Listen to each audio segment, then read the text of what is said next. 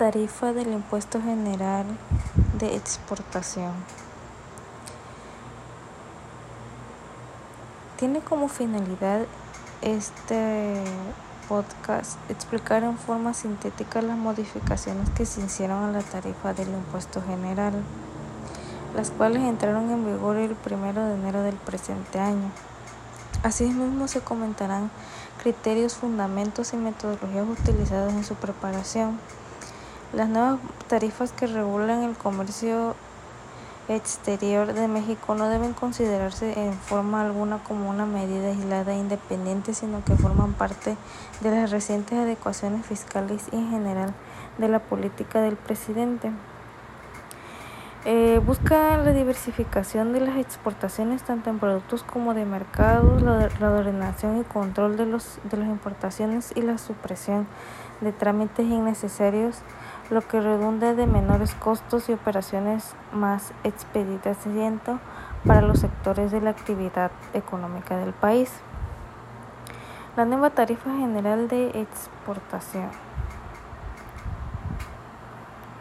El primer paso de importancia para modificar y agilizar el arancel se dio a conocer en noviembre de 1964 con motivo de la adopción de la nomenclatura arancelaria en Bruselas, que le permitió a México incorporarse al gran número de países ya que en ese entonces habían adoptado tal sistema como compromiso de aplicar dicho sistema de clasificación contraído en el seno de la Asociación Latinoamericana de Libre Comercio.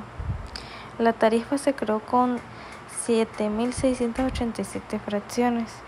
Con el fin de proporcionar su desglose se fijaron las fracciones residuales aranceles superiores a los de su partida correspondiente situación que permitirá conocer los diversos productos que se importaban que no era posible bajo el sistema de la clasificación uniforme del comercio internacional de la Organización de las Naciones Unidas, en que se basaba la tarifa debido a su simplicidad y a la falta de reglas de aplicación.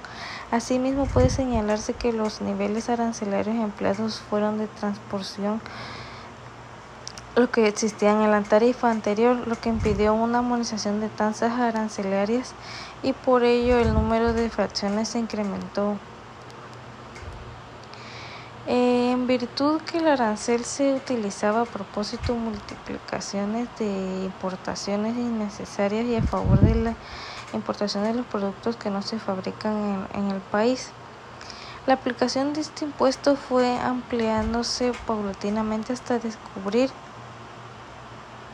una gran parte de las fracciones residuales. Desde inicio de la presente administración procedió a tratar de simplificarse el arancel.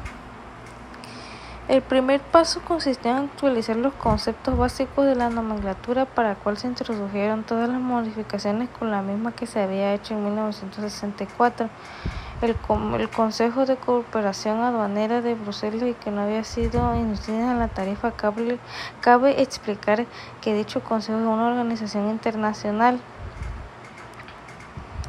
Al adoptar las últimas modificaciones del Consejo de Cooperación Aduanera eh, de Bruselas, se tuvieron que modificar las reglas generales que dio lugar al que disminuyeran las 5 a 4, de 5 a 4.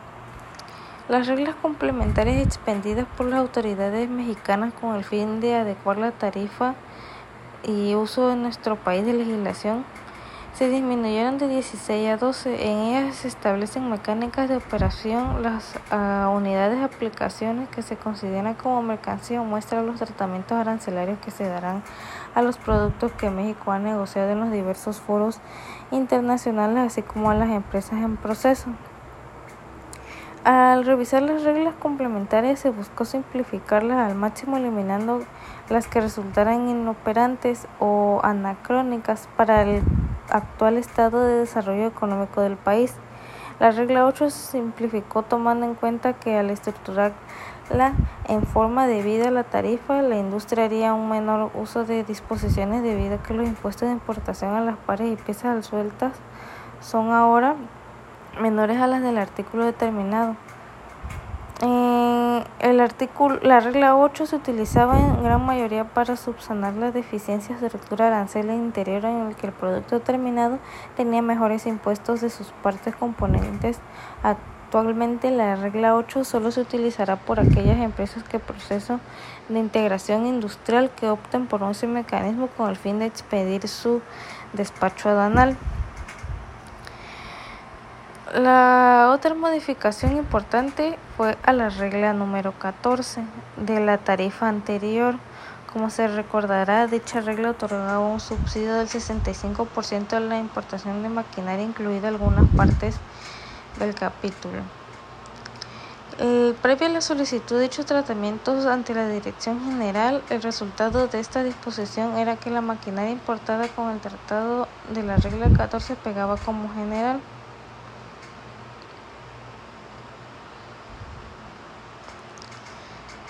La utilización de la regla 14 se concentraba en pocas ramas industriales. La industria textil, sin embargo, los efectos negativos se reflejaban en todas partes. Una vez que revisaron las notas explícitas, las nomenclaturas generales, las reglas comunitarias se procedió a la reducción del número de fracciones. Asimismo, se eliminó la mayoría de las fracciones llamadas cuota baja, en las que se requería la autorización de la Dirección de Estudios Hacendarios o de la de aduanas con el fin de recibir un mantenimiento fiscal favorable en su importación. Esta decisión evita la necesidad de realizar trámites que en muchos casos continúan duplicándose u otros similares que deben efectuarse en la Secretaría de Industria y Comercio. En la nueva tarifa de importación de todos los productos queda grabada solo con el impuesto a valores, o sea, con una cantidad porcentual en relación con el valor del bien del que se trata. Y se ajusta a los requerimientos del México moderno. De esta manera dio, fin al proceso iniciado en 1970 para la desaparición del impuesto específico del arancel mexicano.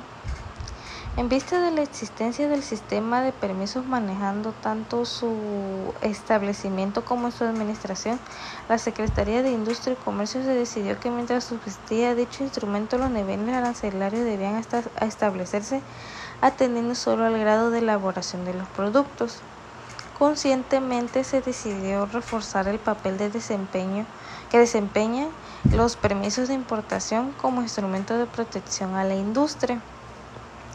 Existe conciencia de que la medida antes señalada no podrá ni deberá aplicarse en forma indiscriminada, así como de que previamente será necesario realizar consultas con la industria nacional. La protección a través del arancel permitirá conocer con exactitud los niveles de protección efectiva que se otorguen a la industria a la que no se pueda cuantificar el permiso. Desde luego sería preciso establecer un sistema ágil de defensa de la industria nacional frente a los posibles frente a las posibles situaciones de dumpling por parte de productores de otros países, cosa que puede prever en parte de modificación del procedimiento. Con el fin de que se puedan equiparar los niveles arancelarios en la nueva tarifa en la que varían eh, en la que privan a Venezuela, Chile, Japón, comunidades económicas europeas, Canadá, se presenta el cuadro comparativo, donde se incluyen algunos capítulos representativos. En presentaciones, el capítulo 12, semillas o frutos para la agricultura, en México de 10 a 35 y en Venezuela de 20 a 200. Esta es la tasa de valores.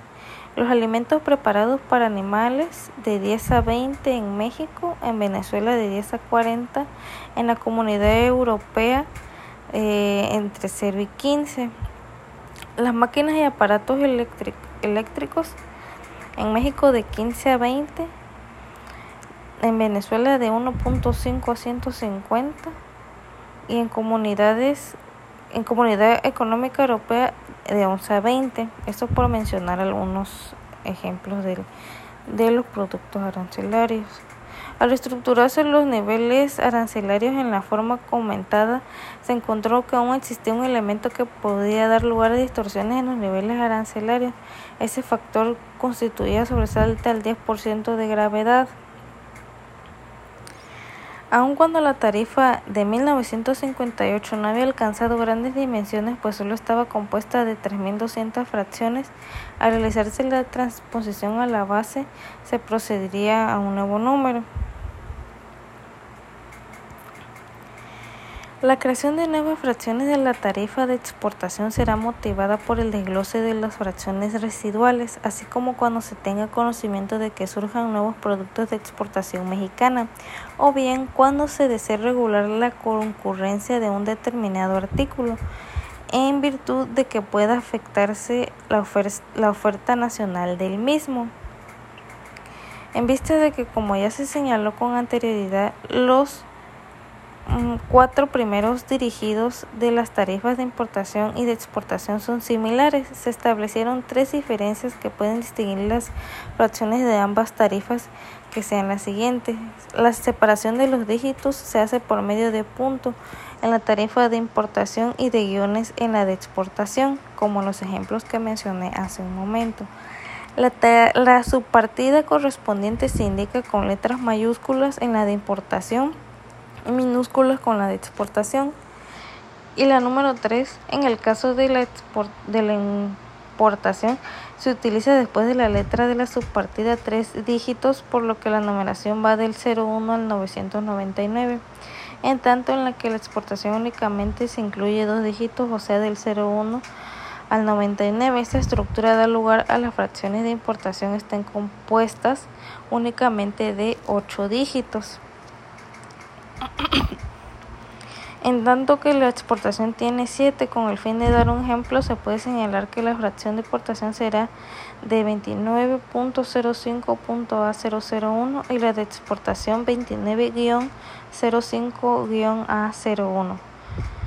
Por último, debe destacarse que debido a la constante preparación y dedicación de técnicos nacionales en materia arancelaria, las dos tarifas fueron elaboradas totalmente por personal mexicano, lo que es indicativo e iniciativo de alto nivel de clasificación alcanzando en el país en estos asuntos.